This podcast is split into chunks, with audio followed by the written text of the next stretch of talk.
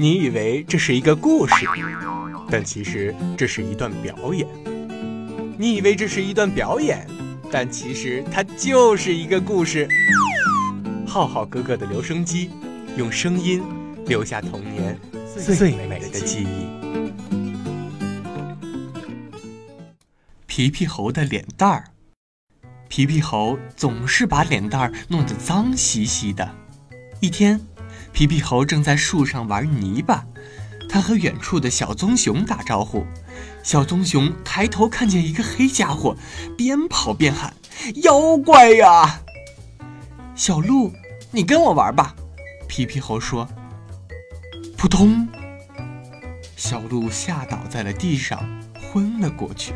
小鹿被送到了医院。醒来后啊，他对大家说：“我我遇到了怪物。”皮皮猴就这样玩了一天的泥巴，回到了家，家人已经看不清他的模样了。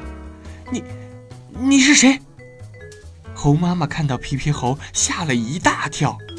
皮皮猴心想啊，以后我一定要做一个讲卫生的好孩子。